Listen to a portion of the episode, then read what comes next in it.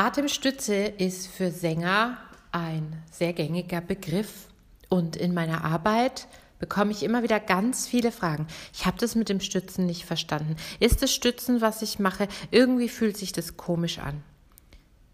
Nix wird so oft missverstanden wie der Begriff Atemstütze. Das Wort Stütze trifft auch gar nicht, was wirklich passiert beim Singen. Ich erkläre dir, was es ist in dieser Episode und was es nicht ist.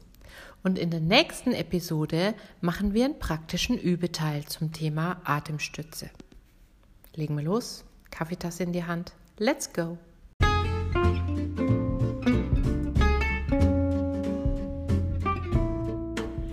Herzlich willkommen zum Vocal Espresso, dem knackigen, kompakten Podcast für deine Sing- und Sprechstimme. Frei singen aus dem tiefsten Inneren deines Wesens, so wie du es dir wünschst. Kompetent kommunizieren über deine Sprechstimme, auch unter Druck und Stress. Lass uns jeden Tag ein bisschen besser werden. Gemeinsam. Ich bin Antje von Stimme Nürnberg und los geht's. Das deutsche Wort stützen ist ein sehr veralteter Begriff. Und er ist auch nicht ganz günstig gewählt, weil Stützen immer was impliziert, wo wir denken, das braucht Kraft und das ist Druck und das ist anstrengend. Stützen, ein Tonstützen meint einfach ihn aus dem Körper unterstützen auf eine bestimmte Art. Und deswegen sagen die Engländer dazu Support. Die Italiener sagen dazu appoggio, anlehnen, die Stimme anlehnen, appoggiare la voce. In der Ausbildung, die ich durchlaufen habe, haben wir dazu ein sehr kompliziertes Wort verwendet, das es aber auch sehr gut trifft, nämlich Ökonomisierungstendenz oder Ökonomisierungsbewegung. Bringt mich auf den Punkt, was ist denn Stützen eigentlich? Es wird offensichtlich Ökonomisierungsbewegung etwas ökonomisiert, erstens, und zweitens, es ist offensichtlich eine Bewegung. Ökonomisierungsbewegung. Was ökonomisiert wird, ist die Geschwindigkeit, mit der der Ausatem fließt. Normalerweise, wenn du einfach singst, dann fließt dein Atem halt so schnell, wie er jetzt gerade mal fließt. Und je nachdem, wie du drauf bist, ist das mal günstiger und mal ungünstiger. Mal reicht dir die Luft länger, mal reicht sie dir kürzer, mal ist der Ton ein bisschen dünner und mal ist er kräftiger. Und genau da ist das Ziel der Ökonomisierungsbewegung auch schon genannt. Du machst sie, um den Atem zu ökonomisieren, um den Atemfluss zu verlangsamen. Du machst eine Bewegung, die dazu führt. Und das hilft dir, länger singen zu können, also einen längeren Atembogen singen zu können und auch dadurch, dass die Luft langsamer fließt und die Stimmlippen besser schließen, mehr Klang zu entwickeln, mehr Kraft zu entwickeln.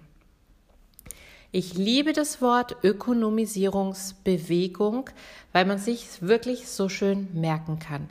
Der Atem wird ökonomisiert und das geschieht, indem ich eine Bewegung mache.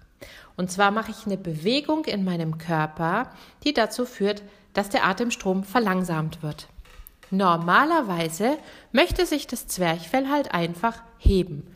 Singen ist Ausatmen. Ah, ne? Es geht nicht beim Einatmen. Ah, wobei geht schon, aber nicht so bühnentauglich. Singen ist Ausatmen und ich verlangsame jetzt also die Ausatembewegung vom Zwerchfell. Das Zwerchfell hebt sich während der Ausatemphase und das kann ich verlangsamen, aber ich brauche dazu andere Muskeln, die da ein bisschen gegenhalten, also die mein Zwerchfell bremsen. Das heißt, ich mache eine Gegenbewegung zur Tendenz des Zwerchfells sich zu heben und zur Tendenz meines Brustkorbs zusammenzugehen, weil das hängt ja miteinander zusammen. Also versuche ich was hinzukriegen, was das Zwerchfell in der Aufwärtsbewegung verlangsamt und die Rippen ein bisschen offen hält, dass sie nicht so schnell zusammenfallen. Eine Ökonomisierungsbewegung. Gerne sag auch Support, Aber hier in unserer Community, lass uns die Vereinbarung treffen, dass wir Stütze nicht sagen.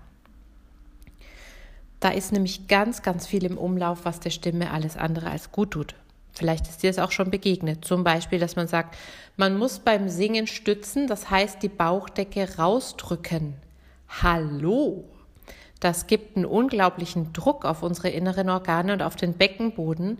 Und das führt nicht dazu, dass der Ton beweglich bleibt. Es führt vielleicht dazu, dass der Ton erstmal sehr kräftig ist, aber das hört man auch oft bei Opernsängern der älteren Generation. Er ist halt auch sehr starr. Ah, ne? Mehr passiert da nicht. Da kann ich nicht mehr leiser, ich kann nicht mehr lauter. Und das ist eine alte Art zu stützen. Bitte nicht machen. Nicht den Bauch rausdrücken.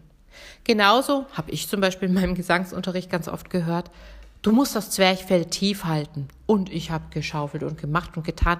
Wie soll ich denn mein Zwerchfell tief halten? Geht nicht. Denn das Zwerchfell ist ein Muskel, der sich der willkürlichen Kontrolle entzieht, was ja auch mal ganz gut ist, weil sonst müssten wir an jeden Atemzug auch denken. Einatmen, ausatmen.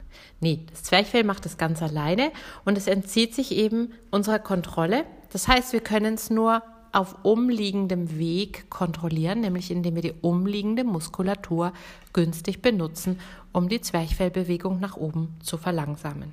Zwerchfell tief halten, vergiss es, Bauch rausdrücken, vergiss es und vergiss bitte auch sonst alles, was in irgendeiner Weise dich im Hals drückt, denn wenn du wirklich gut supportest, gut ökonomisierst, dann wirst du ein unglaublich kraftvolles, aber freies Gefühl im Hals verspüren. Da ist kein Druck. Deine Stimme ist beweglich, kraftvoll, du hast einen langen Atembogen. Ich zeige dir in der nächsten Episode am Samstag gängige Arten zu supporten. Es gibt mehr als eine und du kannst sie dann gerne für dich ausprobieren. Wir sehen uns am Samstag, wir hören uns am Samstag. Deine Espresso-Tasse ist jetzt leer, meine auch. Bis dahin, ich freue mich.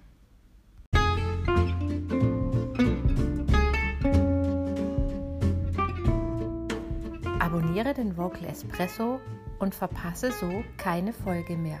So wird deine Stimme jeden Tag ein Stückchen stärker und ein Stückchen mehr du. Hinterlasse mir gerne eine Bewertung auf iTunes und bis zum nächsten Mal. Thank you.